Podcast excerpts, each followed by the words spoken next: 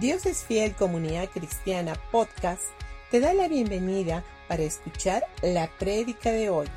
Iglesia, ¿cómo están? Bienvenidos. Estamos en un día más para poder aprender más de lo que nuestro Dios quiere, puede y desea hacer por nosotros. O sea que estoy muy contenta de poder compartir con ustedes la palabra hoy.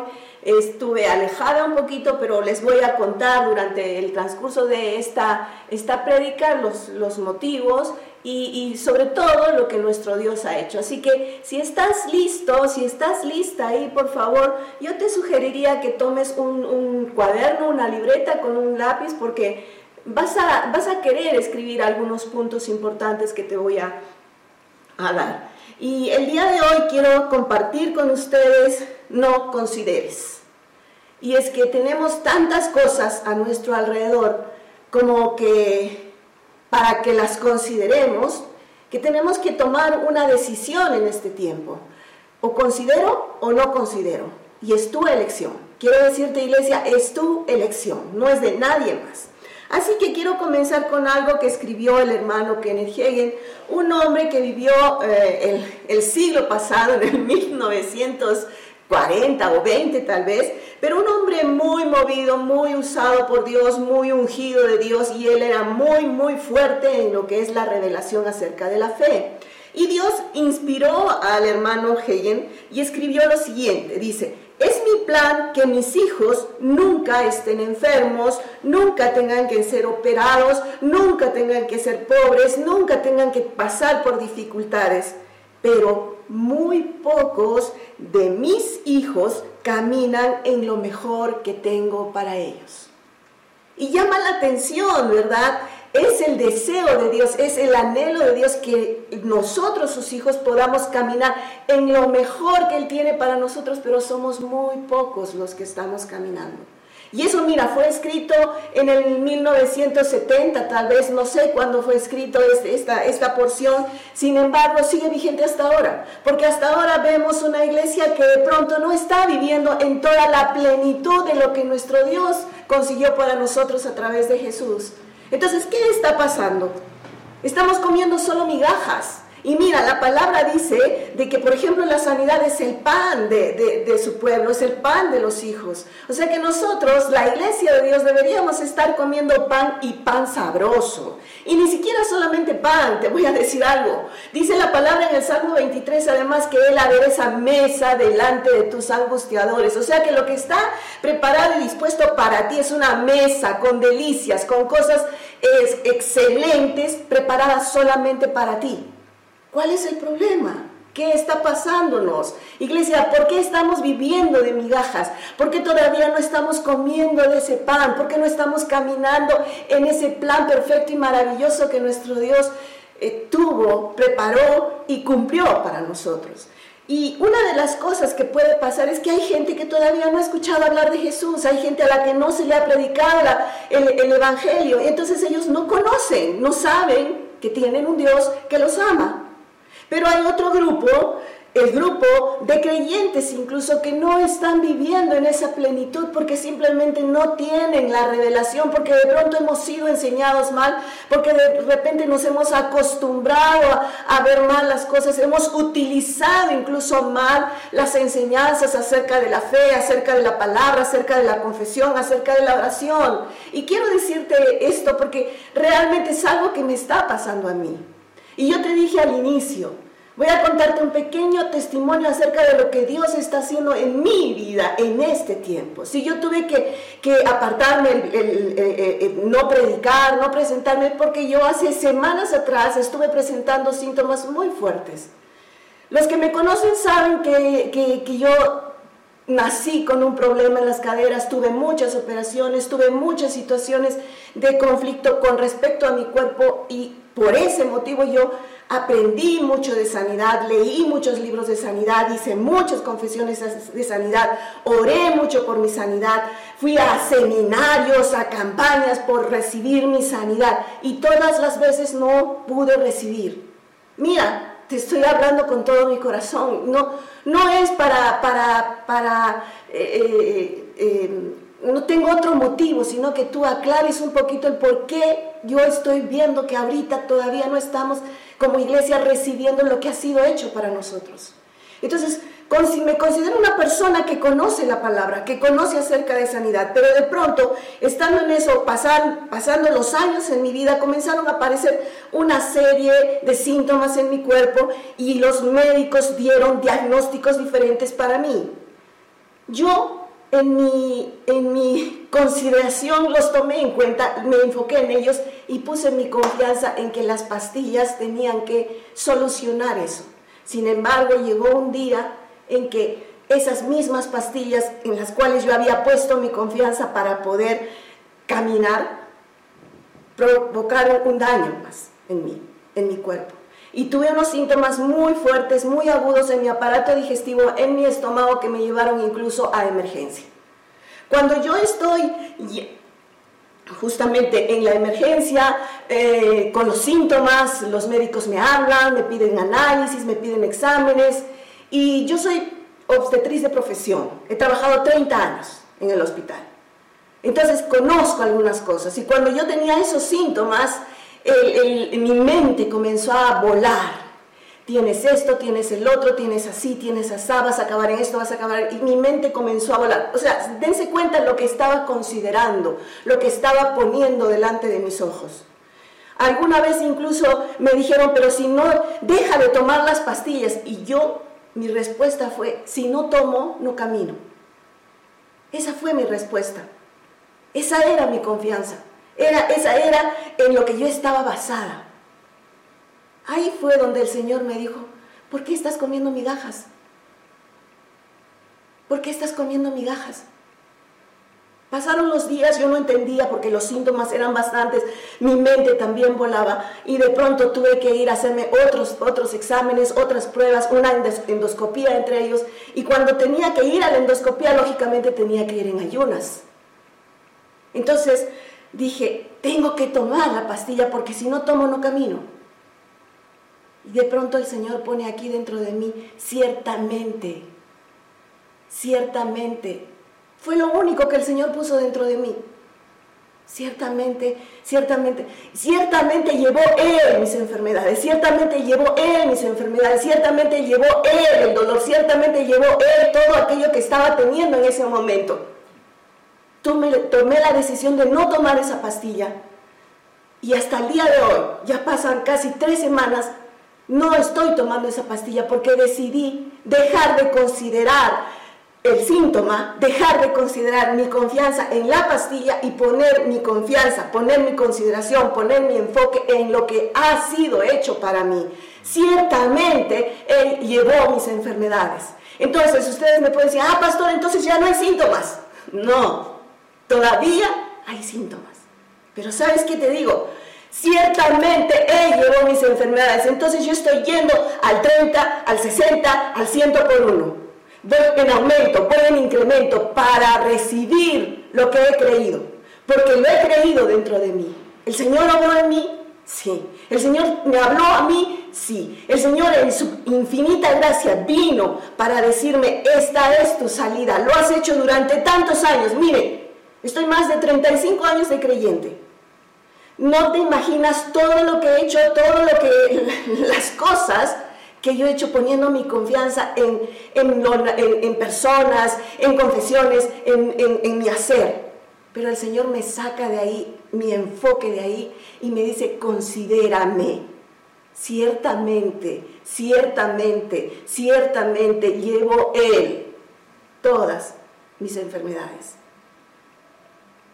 Lo que ha hecho conmigo es lo que está trabajando conmigo, lo que está hablando conmigo, puede hacerlo contigo, quiere hacerlo contigo porque este es el tiempo, yo creo que este es el tiempo de que la iglesia pueda comenzar a tener una clara revelación de lo que nuestro Dios quiere que vivamos en este tiempo, de cómo Dios quiere que vivamos en este tiempo. Pero pastor, es la peor crisis, justamente en la peor crisis es donde nuestro Dios quiere que vivamos en su pleno plan perfecto para nosotros. ¿Qué podemos hacer? Te voy a enseñar entonces el día de hoy tres puntos. Voy a tratar de ser un poco eh, rápida y un poco concreta. la primera cosa que quisiera que tú veas es no consideres. ¿De quién voy a hablar aquí? De Abraham. Muchos conocemos a, Abraham. Eh, para, para los creyentes es el padre de la fe, es nuestro padre de la fe porque él creyó, él creyó, aunque no podía, aunque no había, él le creyó a su, a Dios. Entonces, te voy a decir, vamos a, ver un poquito acerca de cómo es que Dios trabajó con Abraham, porque es la misma forma en que Dios puede trabajar con nosotros en este tiempo. Puede hablarnos, puede ministrarnos y puede revelarnos. Vamos a leer qué es lo que decía Pablo acerca de Abraham en Romanos el capítulo 4 desde el versículo 17. Dice, como está escrito, te he puesto por padre de muchas gentes delante de Dios a quien creyó. Eso es lo importante. Como está escrito, a quien creyó. Dos palabras importantes que quiero que estén en, tu cabeza. El cual da vida a los muertos y llama a las cosas que no son como si fuesen. Y esa, te voy a decir, es una buena definición acerca de lo que es fe. Fe, podríamos decir, es llamar a las cosas que no son como si fuesen. Pastor, estaría mintiendo. No, es que tú has hablado lo que, lo que ha sido dicho para ti, lo que está en la palabra para ti, ¿correcto? Porque nosotros caminamos por lo que creemos, no por lo que vemos. Vuelvo a repetirte, los creyentes, nosotros caminamos por lo que creemos, no por lo que vemos. Si tú estás viendo la palabra, lo que está escrito en la palabra, tú vas a comenzar a creer en eso y vas a dejar de creer las circunstancias que están a tu alrededor. Correcto. Verso 18 dice, Él creyó, se refiere a Abraham, en esperanza contra esperanza, para llegar a ser padre de muchas gentes, conforme a lo que se le había dicho. ¿Te das cuenta? Vuelve a repetir esas dos palabras. Él creyó conforme a lo que se le había dicho, así será tu descendencia. Versículo 19. Y este es el que vamos a, hablar un poquito. Y no se debilitó en la fe al considerar su cuerpo, que estaba ya como muerto, siendo de casi 100 años, o la esterilidad de la matriz de Sara. No consideró su fe no se debilitó porque no consideró. Cuando tú consideras tus circunstancias, cuando tú consideras las cosas que están pasando, las cosas naturales, las cosas que estás viviendo, las cosas que no pueden cambiar, cuando tú estás considerando eso, ¿qué es lo que va a pasar? Tu fe se va a debilitar. Entonces, ¿qué es lo que hizo Abraham? En el verso 20 dice, tampoco dudó por incredulidad de la promesa de Dios, sino que se fortaleció en fe dando gloria a Dios. Versículo 21. Plenamente convencido, plenamente convencido de que era también poderoso para hacer todo lo que había prometido. ¿Quién era poderoso para hacer todo lo que había prometido? Dios. Si Dios le dijo, Abraham le creyó, él le creyó, tendrás muchos hijos, tendrás muchos hijos, serás padre de muchas naciones, en ti te a ti te bendeciré y en ti serán benditas todas las naciones. Eso es lo que le dijo, eso es lo que Abraham creyó, en eso se paró y en eso estaba plenamente convencido y no consideró, no consideró. Quiere decir, él no consideró que que no te enfoques en las circunstancias que te dicen lo contrario a lo que te dice la palabra. No les prestes atención a las cosas que te gritan, que te hablan, que te, que, te aturden, que son contrarias a lo que dice la palabra.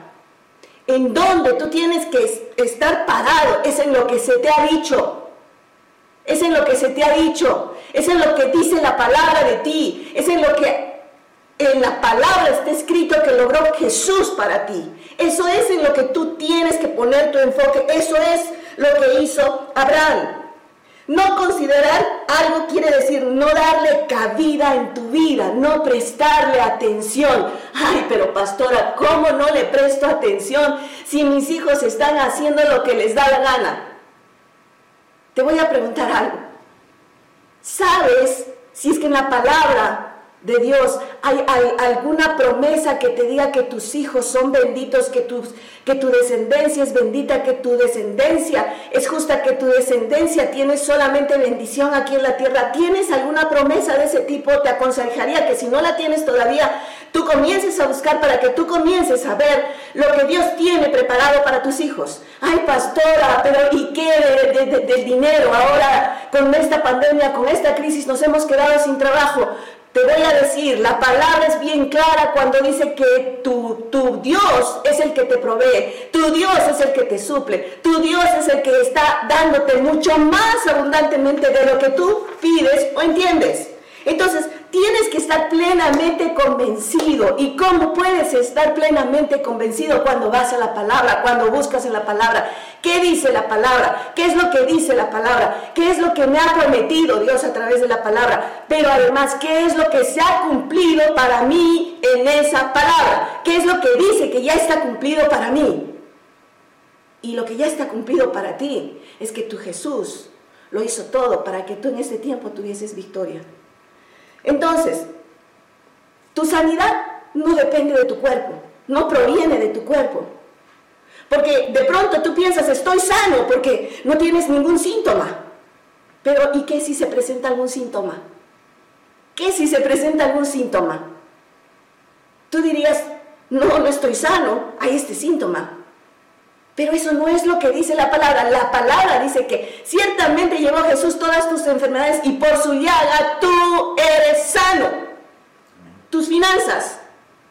Pero pastora, no tengo trabajo, ya no tengo, mira, no tengo para, para pagar este, el, el colegio de mis hijos. Tú tienes que saber algo.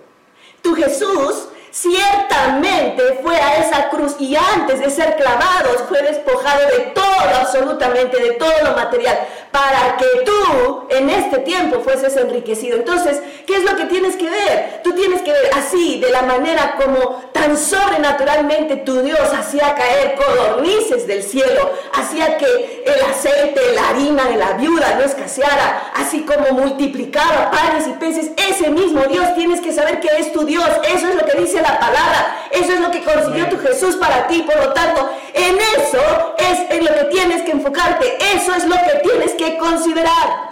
No es otra cosa.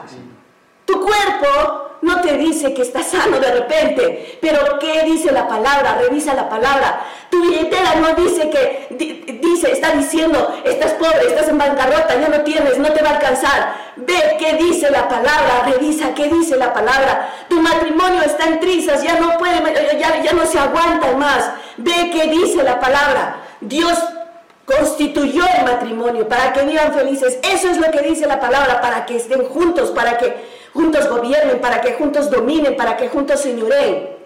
Buscan la palabra. Eso es lo que hizo Abraham. Eso es lo que él hizo. Entonces, si, si tú estás pensando en algo que te aparta, que, que, que, te saca de lo que Dios dice en su palabra, no te enfoques en eso. Y ahí quiero, quiero recordarte, quiero decirte lo que hizo Dios con Abraham. Cuando Abraham, cuando Dios le dijo a Abraham, vas a ser padre de multitudes, él dijo, pero yo ya estoy viejo, tengo 75 años. ¿Qué hizo Dios? Le cambió de nombre. Antes era príncipe y, luego le comenzó a llamar, a a Abraham, que era padre de multitudes, padre de muchedumbre de gentes. Así es como él se llamaba. Y no se quedó ahí Dios, sino que Dios fue y luego lo sacó al, al afuera de su tienda y le decía, mira las estrellas, mira las estrellas y así, y si tú las puedes contar, así será tu descendencia. Y Abraham yo creo que salía y miraba. Abraham se hacía llamar a él, se hacía llamar a él como Dios le había puesto el nombre, Padre de muchedumbres. Trataba de contar, pero su descendencia era incontable. Se fortalecía en fe, considerando la promesa, considerando lo que, lo que Dios le había dicho. Se fortaleció en fe y le daba gloria a Dios. Ahora tú me dirás, pero ¿y a mí? ¿Tú sabes, tú sabes que también tu nombre ha sido cambiado? Ya no eres pecador, ahora eres justo. Ya no eres esclavo, ahora eres libre. Ya no eres pobre, ahora eres próspero. Ya no eres una persona que no tiene a nadie. El Dios Todopoderoso, aquel que que hizo todo, aquel que creó todo, es tu Padre, está en ti Jesús, por lo tanto tienes todo el poder del cielo a tu favor. Esto es lo que tienes que, en esto tienes que enfocarte en este tiempo. Y no solamente esto, no solamente te cambió de nombre, no solamente te dijo, tú ya no eres pecador, tú ahora eres mi hijo, no solamente eso, sino que también te saca y te dice, mira Jesús, mira mi hijo, mira mi amor por ti expresado totalmente en mi hijo. Decidí, porque te amo, decidí darlo a él en vez de que tú sufrieras. Tú merecías el castigo, tú merecías seguir esclavo, tú merecías todo lo malo. Sin embargo, yo quise poner a mi hijo en tu lugar. Entonces, mira Jesús. Y eso no es lo que estamos haciendo, iglesia, en este tiempo. En este tiempo nos seguimos llamando, ay, qué pobre que estoy. Ahora, ¿qué será de mí? Ahora, ¿cómo será esto? Y ahora esto, y ahora el otro. Seguimos diciendo, no, no, no, la economía de mi país, no, no, no, mi trabajo se perdió, no, no, no, ya no tengo. Seguimos viendo, seguimos considerando las cosas naturales. Y Dios te está diciendo en este tiempo, mira las cosas sobrenaturales, esas cosas son las que yo he hecho, esas cosas son las que yo he preparado para ti, porque quiero que en este tiempo tú vivas en lo mejor de mi plan. Ese es su deseo. Entonces, ¿qué reporte vas a escuchar? Tú decides, te dije al principio. Tú decides. Mira, Isaías 53, 1 dice, eh, este, ¿quién ha creído a nuestro mensaje? ¿A quién se le ha revelado el poder del Señor? Es Isaías 53, es el capítulo en el que posteriormente, en los versículos 4, 5, 6, nos habla de el sacrificio de nuestro Señor Jesús. Ese era un buen reporte. Ese es un buen reporte. Tú tienes que decidir qué reporte quieres escuchar. ¿Qué reporte quieres considerar? Por lo, por lo menos yo, yo decido considerar el reporte que me dice que estoy sana por la llaga de Jesús, el reporte que me dice que soy próspera y bendecida, el reporte que me dice que mi, descendencia es bendita, el reporte que me dice que mi nación fluye leche y miel. Decido escuchar, decido pararme, decido ver solamente ese reporte. Tú, tú, es tu decisión. Nadie va a venir y te va a poner la palabra delante de tus ojos. Nadie va a venir y te va a poner tu celular con la Biblia delante de tus ojos. Tú tienes que hacerlo. Te aconsejo, te aconsejo que lo hagas. Pero me dirás, pastora, ¿y cómo es que no voy a sacar mis ojos? ¿Cómo es que no voy a considerar? Mira, la palabra de Dios nos cuenta en, los, en, tres libros del, Nuevo Testamento, en tres evangelios, Mateo, Marcos y Lucas, una historia que para todos es conocida. Jesús había estado con todos sus discípulos ministrando, enseñando a la gente, predicando con las personas y de pronto les dice a sus discípulos, subamos a la barca y pasemos al otro lado. Les dice así, pasemos al otro lado. Los discípulos agarran eso que Jesús les había dicho, lo creen y se suben a la barca. Porque si ellos hubieran dudado, si ellos hubieran pensado en algún momento, si hubieran considerado en algún momento otra cosa, no se hubieran subido a la barca. Se subieron a la barca. ¿Y qué pasó? Todos sabemos la historia. Estaban en medio del lago y una tormenta terrible, terrible, terrible comenzó a azotar todo. Y todos pensaban, vamos a morir, vamos a morir. Y mira, ellos eran pescadores, ellos sabían lo que se tenía que hacer en medio de una tormenta, sino que su mente se salió de lo que habían considerado y se puso en la tormenta se puso en la tormenta. Por eso dijeron, voy a morir. Estaban en medio de una tormenta y nuestro Jesús, ¿qué hacía? Nuestro Señor Jesús estaba durmiendo porque él sabía que lo que había dicho, eso se cumplía. Por eso descansaba, por eso estaba tranquilo, por eso dormía. Incluso cuando se mecía, incluso cuando había rayos y truenos, él dormía porque él sabía. Tú estás en él, tú estás en Cristo.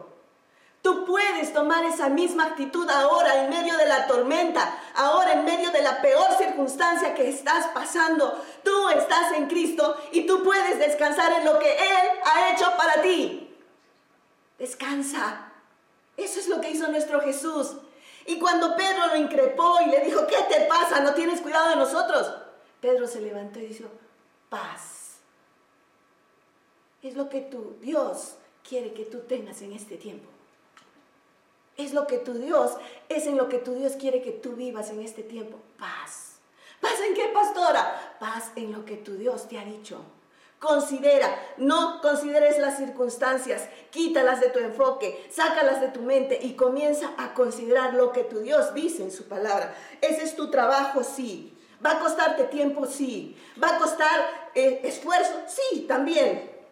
Pero te voy a decir algo, te he dicho al, inicio, este es el tiempo de que nosotros, la iglesia de Dios, que conocemos al único y buen Dios, al verdadero, al poderoso, al amoroso, tomemos lo que nos pertenece. Lo que nos pertenece es un plan bueno, agradable y perfecto, un plan de bien y no de mal. Eso es lo que nos pertenece a nosotros, eso es lo que nuestro Dios quiere para nosotros. Entonces, la primera cosa que te dije es no consideres. La segunda cosa que te digo ahora, ¿qué considerar entonces? Mira, Hebreos 12.2 dice lo siguiente.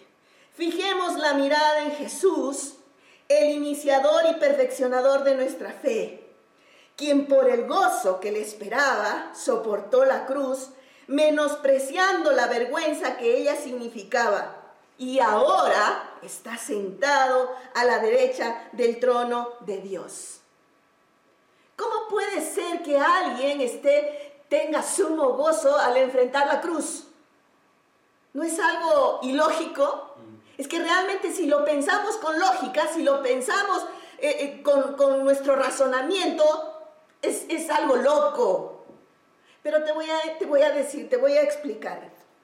Entonces, la Biblia dice que Jesús tuvo eso como sumo gozo. ¿Por qué? Mira, recuerda, Jesús estaba desde el huerto de Getsemaní, incluso antes. Él sabía cuando vino aquí al mundo como un niño, a través de, como un bebé, a través de una mujer, él sabía cuál era su propósito. Su propósito no era vivir en la tierra unos cuantos años ministrando y, y enseñando. No, ese no era su propósito. Ahí estaba enseñando cuál era la voluntad del Padre, cómo era nuestro Padre, ¿correcto? Jesús sabía que su propósito era ir a esa cruz. ¿Para qué? Para que ahí Él tomara lo que a ti te correspondía y te diera lo que Él tenía. ¿Correcto? Entonces Él conocía su propósito, Él sabía su propósito. Pero cuando estuvo en el huerto de Getsemaní la noche antes, dice que Él lloró, oraba y hasta gotas de sangre, con, sudor con sangre caían de él porque estaba pensando, estaba considerando, estaba teniendo en mente las horas que venían. ¿Recuerdas? Él sabía la clase de muerte que iba a tener.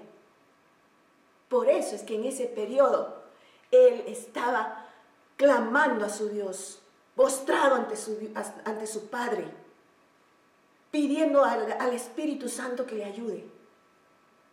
Sin embargo, se levantó y él con sumo gozo fue a enfrentar la cruz. Él decidió pasar la cruz. Esto significa que él no se enfocó en esas horas, no se enfocó en los latigazos, no se enfocó en esa cruz, no se enfocó en los insultos, no se enfocó en, la vergüenza o en el dolor de, ser golpeado por, eh, por, por, cientos o, decenas de, soldados romanos y judíos. O sea, él no se enfocó en eso, sino que él fue más allá. Él fue más allá. Él se enfocó en lo que estaba del otro lado de su prueba. En lo que estaba, él se enfocó en lo que estaba después de que pasara lo que tenía que pasar. Él tenía que pasar eso. ¿Por qué? Porque él lo merecía. No, era porque quería librarte a ti de eso. Entonces, cuando él pasó esa cruz, él lo hacía. Voy a ser promovido. Voy a avanzar voy a ir a otro nivel. Cuando pase esa cruz, voy a ir a otro nivel. ¿Cuál era ese nivel? Resucitar y ascender y estar sentado a la diestra del Padre, nos dice el versículo. Pero no solamente eso. Sino que su gozo también estaba en que muchos hijos de Dios iban a estar ahí sentados juntamente con Él a la diestra del Padre. Ahí estás tú, ahí estoy yo. Por lo tanto, en este tiempo tú tienes que saber, no es lo que las situaciones, las horas, los días, los meses, los años que estés pasando, lo que es importante, lo que debes considerar. Tú debes considerar lo que tu Dios hizo a través de Jesús en esa cruz del Calvario por ti. Lo hizo simplemente porque te amó, porque te sigue amando, porque siempre su amor está ahí, permanece, permanece, permanece para siempre, aunque tú no lo merezcas. Jesús se enfocó en que Él iba a estar sentado a la diestra del Padre. No se quedaba en la cruz, no se quedaba en su tormenta, si podríamos llamarlo así, no se quedaba en su, en su sacrificio, en, su, en eso, sino vio más allá pero no solamente para él, lo vio para ti y para mí. Desde el huerto de Getsemaní él estuvo pensando eso, sin embargo sabía que detrás de esa cruz estaba la victoria. Estaba la victoria sobre el enemigo, sobre el diablo, estaba la victoria sobre el pecado, estaba la victoria sobre la enfermedad, estaba la victoria sobre la pobreza, estaba la victoria sobre cualquier cosa, sobre la esclavitud, sobre cualquier cosa que pudiera estar venido. Ahí estaba, después de esa cruz estaba esa victoria. Pero lo más maravilloso es que esa victoria no se quedó con él. Él no se la quedó para él. Lo hizo para dártela a ti. Por eso la palabra dice, en Cristo somos más que vencedores porque no tuvimos que pelear esa batalla, Él la peleó por nosotros, pero nos dio a nosotros la victoria. Entonces, ¿tú qué tienes que hacer en este tiempo? Considerar a Jesús. Y a eso viene el último punto que quiero tratar con ustedes. Dice, de ello depende tu vida. No estoy siendo muy, muy, muy fuerte en esto, porque yo considero Realmente yo considero que en este tiempo, si tú no tomas la decisión de enfocarte, de considerar a Jesús, su obra maravillosa, el amor de tu Dios, tú no vas a poder levantarte, tú no vas a poder atravesar las tormentas, las circunstancias, las batallas que tienes que atravesar en, en esta vida. La palabra de Dios es bien clara. Estamos viviendo los últimos días.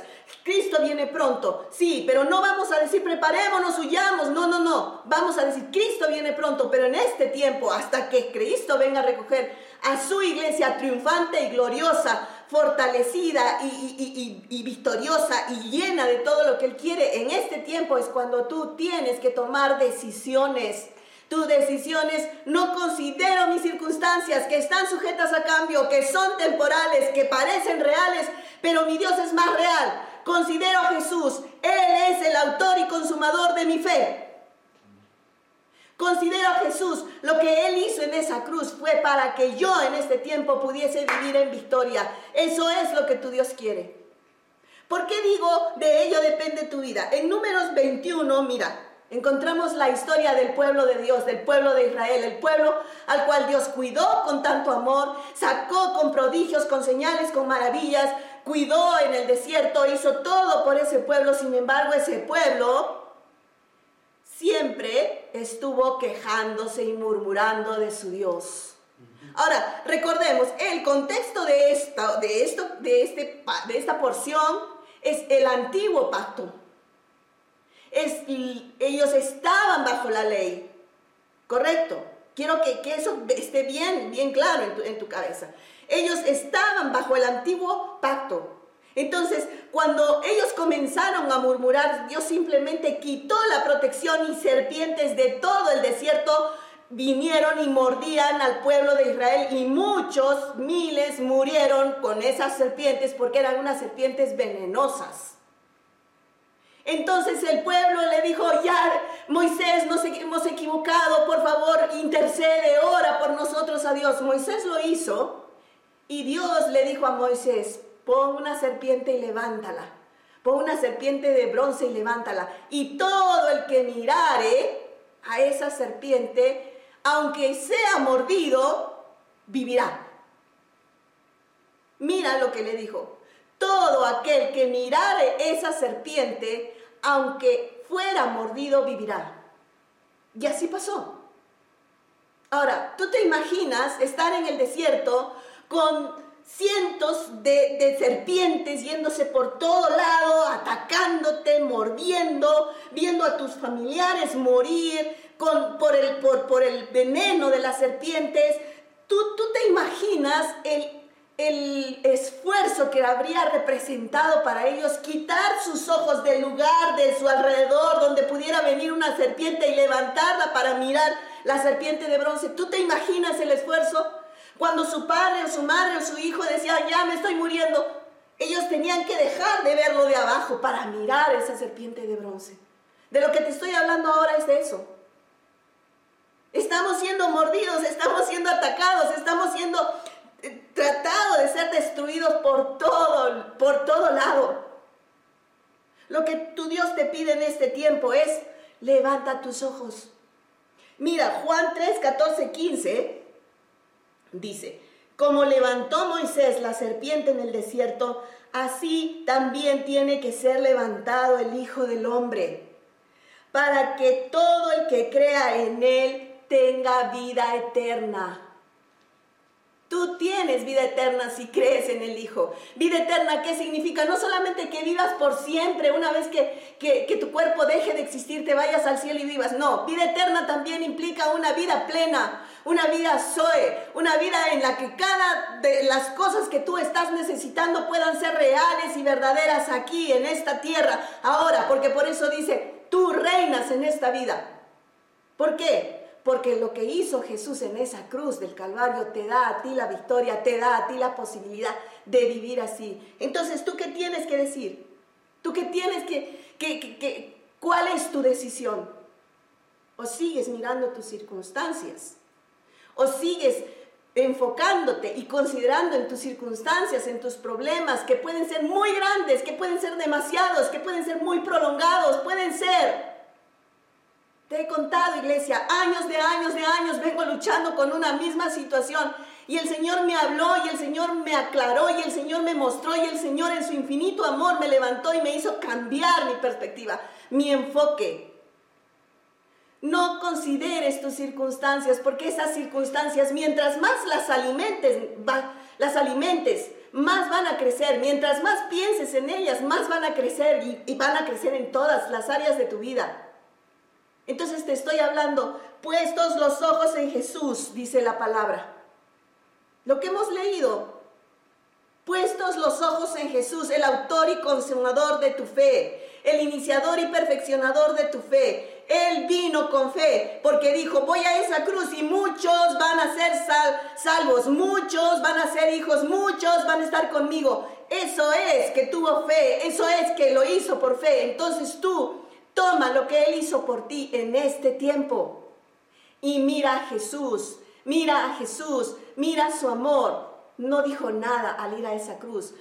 Su boca, dice la palabra, no pronunció palabra, no hubo ninguna queja, simplemente Él aceptó ir para que tú en este tiempo tuvieses la victoria.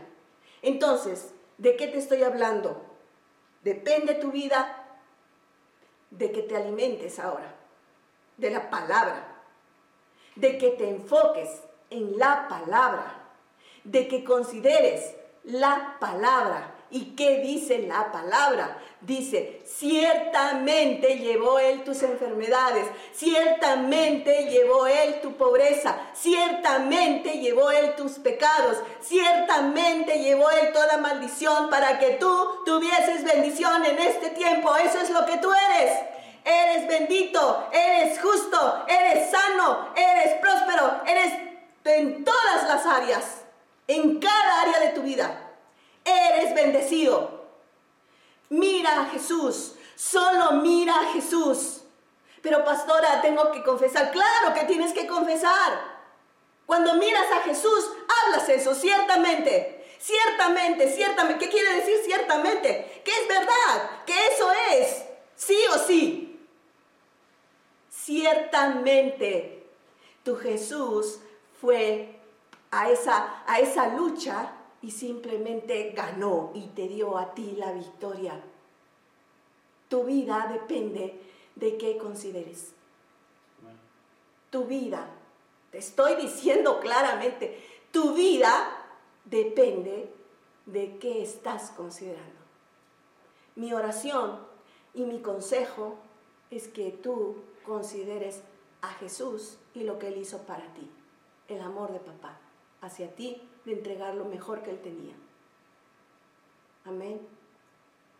Antes de terminar esto, yo sé que hay muchas personas que de pronto es primera vez que nos escuchan, que están escuchando este, esta, este mensaje, que están escuchando acerca de Jesús y quiero decirles realmente, quiero invitarles a hacer una oración para que puedan este, ser parte de la iglesia, para que puedan ser esos hijos que están eh, eh, reinando con Cristo Jesús. Así que si eres una de estas personas que todavía no ha recibido a Jesús como su Señor y Salvador, quiero pedirte que hagas esta oración después de mí. Quiero que la creas con todo tu corazón y que la repitas en voz alta, allí donde tú estás.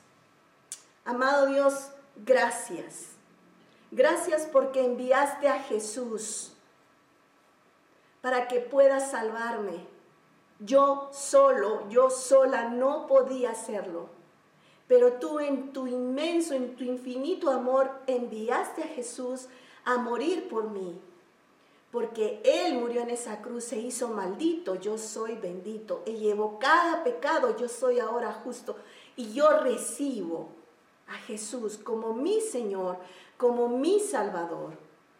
Y decido también morar, mirar lo que Dios tiene para mí en su palabra. Gracias Señor. Amén y amén. Muy bien, iglesia, espero que les haya que hayan aprendido y que sea de provecho este tiempo que hemos estado juntos.